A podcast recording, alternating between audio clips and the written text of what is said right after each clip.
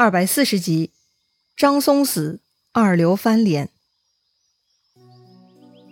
上回咱们说到，曹操四十万大军没能伤害到东吴，最终双方在濡须纠缠了几个月，就讲和退兵了。回到秣陵，孙权又开始张罗夺取荆州之事。越来越老谋深算的张昭想出了一个好办法，就是让孙权分别写信给刘璋和张鲁，挑唆刘璋和刘备翻脸，邀请张鲁来攻取荆州。目的就是挑起那些人对刘备的攻击，这样东吴就可以得渔翁之利了。想的挺美的哈，孙权很高兴，立刻按照张昭的主意送信出去了。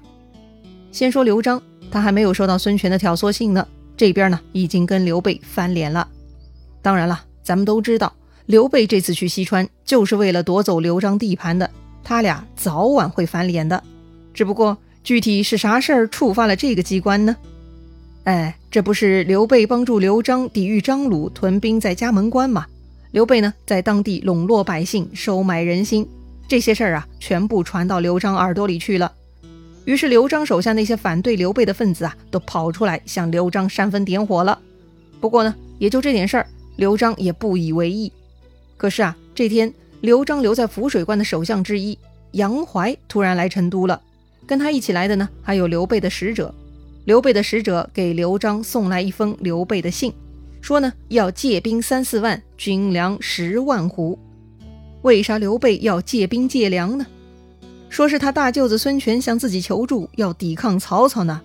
而这段时间跟张鲁在嘉门关对峙，发现张鲁根本进攻力是很弱的，所以刘备认为暂时嘉门关很安全，可以去帮一下大舅子孙权呐。这事儿呢，想必季玉贤弟你不会不同意吧？季玉啊，就是刘璋表字了。刘璋接到刘备这样的一封信，又看到杨怀从涪水关过来，觉得事情很奇怪。刘璋呢，就问杨怀为啥离开工作岗位跑到自己这儿来了。杨怀说呀，他就为了刘备这封信。杨怀呢，向刘璋报告说，这个刘备啊，自从进入西川，到处收买人心，显然别有用心啊。这回居然还开口要钱要粮，这就是露出了本来面目了。所以杨怀特地来提醒刘璋，千万不能给刘备这些人马钱粮啊！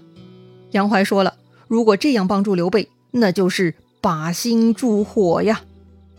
把心助火，哎，这里的心呢，就是草字头下面新旧的新，意思就是柴火的意思啊。把心助火，就是在火中添柴呢，自然呢是越烧越旺了。这个词儿呢，后来变成了成语。用来比喻某种行动做法会增加对方的力量，或者助长事态的加剧。所以啊，杨怀的意思是，如果给军给粮，那就是帮助刘备做大做强，更容易来对抗刘璋了。虽然杨怀讲的有道理，但刘璋觉得自己跟刘备算起来有兄弟之情，不好意思拒绝他呀。不过呢，这个时候又站出来一个人劝刘璋，此人呐是零陵真阳人，姓刘名巴，字子初。刘巴呀，这个人说起来还是蛮有来头的。他年轻时候呢就很有名气，非常有才干。但这个人也比较奇特，他父亲曾担任过江夏太守，是刘表的部下。刘表呢也看中刘巴，可是刘巴却不肯为刘表效力。后来刘表死了，荆州大乱，荆州很多有才之人呢都跟了刘备，但刘巴却没有啊，他北上去投了曹操。曹操呢，就派刘巴回荆州去招安纳降零陵、贵阳等郡。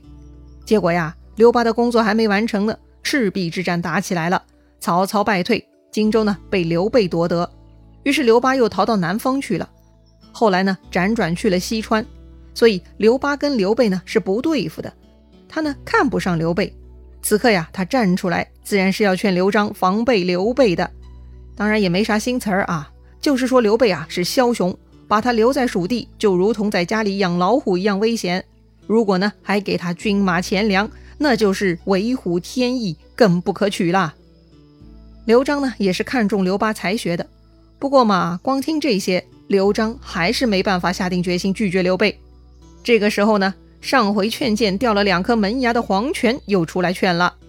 刘璋看到黄权这副样子啊，也是于心不忍，加上大家反复劝说。刘璋最终呢，也终于动摇了。他没有直接拒绝刘备，而是拨了老弱军四千人，米一万斛，给刘备先送信过去了。另外呢，让杨怀回去跟高沛一起紧守关隘。话说刘璋使者来到嘉门关，见了刘备，呈上刘璋回信，啊，要四万人十万斛米。结果刘璋呢，给四千人一万斛米，也就是直接打了一折，还价还掉了百分之九十。哎呀，这是打发叫花子呢！刘备呀，一下子就怒了，说道：“我为你抵御敌人，费心劳力，而你居然只知敛财，却如此吝啬，如何能令士卒效命呢？”说完，刘备就扯碎了回信，大骂着起身离开了。哎呀，刘备是难得这么失控啊！他吃火药了呀！刘璋使者见势不好，赶紧脚底抹油，逃回了成都。等刘备火气平息下来，庞统呢就来找刘备了。庞统说呀：“主公一向以仁义为重，今日却毁书发怒，如此则前功尽弃了。”是啊，刘备一向是敦厚慈祥的模样，怎么今天就沉不住气而当场发飙了呢？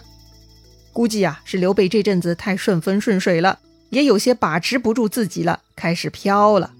一直以来呢，他被压抑的霸气啊，也开始侧漏了呀。此刻呢，经庞统提醒，刘备恍然醒悟：“哎呀，不好，这该如何是好呢？”庞统呢，不慌不忙。说自己啊准备了三条计策，请刘备自己选择。刘备向他请教是哪三条计策呢？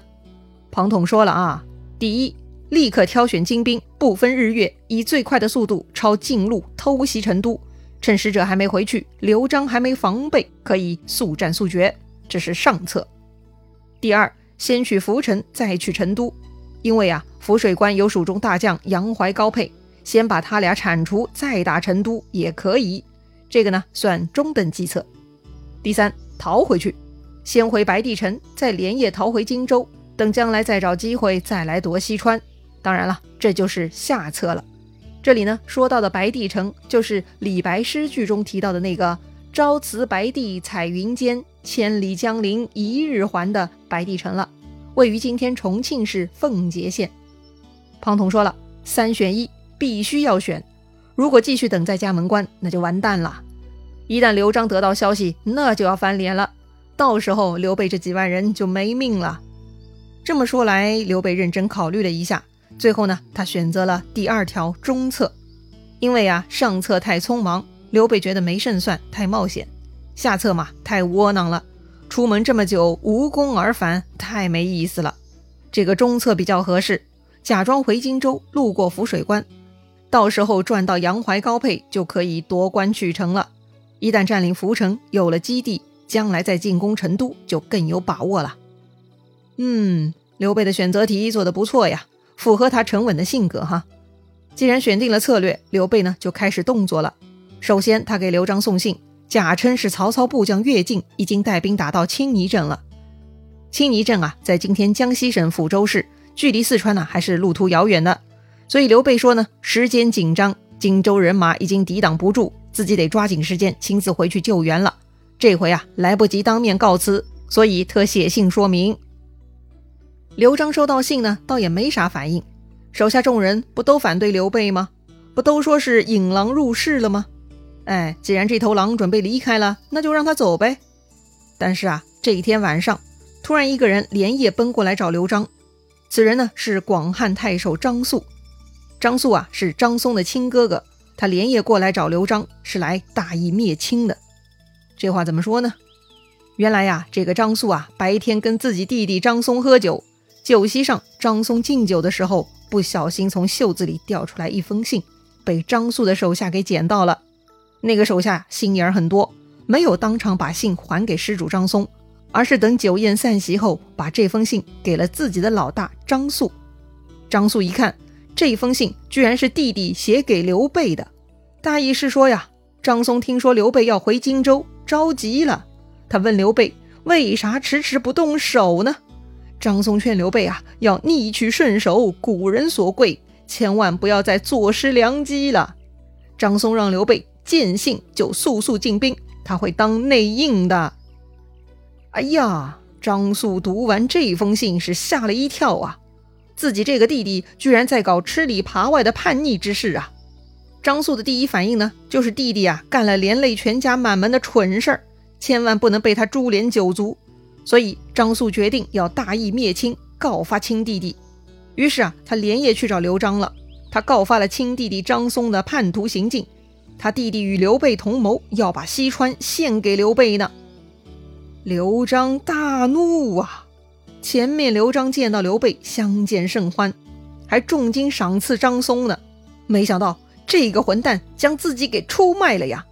自己上当了这么久，眼下突然知道真相，刘璋实在心里承受不住啊，太痛苦了。于是张松全家全部被捉住，在市集被集体给砍头了。哎呀，这事儿真是悲催呀！要说张松为啥写这种信呢？其实呢，主要是因为张松太希望刘备拿下成都了，实在这种心情太迫切，所以当张松听说刘备要回荆州，他就着急了，也没有来得及求证，就直接想写信劝住刘备。可是啊，写信就写信吧。突然，亲大哥张肃来找自己，张松没时间安排送信之事，就临时揣在袖子里头了。毕竟嘛，是跟亲大哥喝酒，张松是没有防备的。他没想到，这就弄丢了这封重要的信，最后导致了灭门惨案呐。哎呀，虽然张松有过目不忘的超能力，但做事还是太粗心，也沉不住气。虽然他为刘备入川做了重大贡献，但是他都没能等到刘备进入成都。就自己做事不小心，害死了全家老小，也是个悲剧人物啊！既然张松的秘密暴露了，刘璋自然不会再幻想跟刘备当好兄弟了。于是刘璋就进入敌对状态了。刘璋召集手下文武，开始正式商议对策了。这个时候呢，那个被扯掉门牙的黄权是神采奕奕呀。张松之死，恰恰证明自己之前的坚持是无比正确呀。黄权让刘璋连夜发出檄文到各地关卡。让各处的关隘增兵把守，不许放荆州一人一骑入关，要先困住刘备。哎呀，这就要动真格的啦！毕竟刘备才五万人，跟整个西川刘璋集团对抗，太不可思议了呀。那么刘备能扛得住吗？蛇能吞象吗？咱们下回再聊。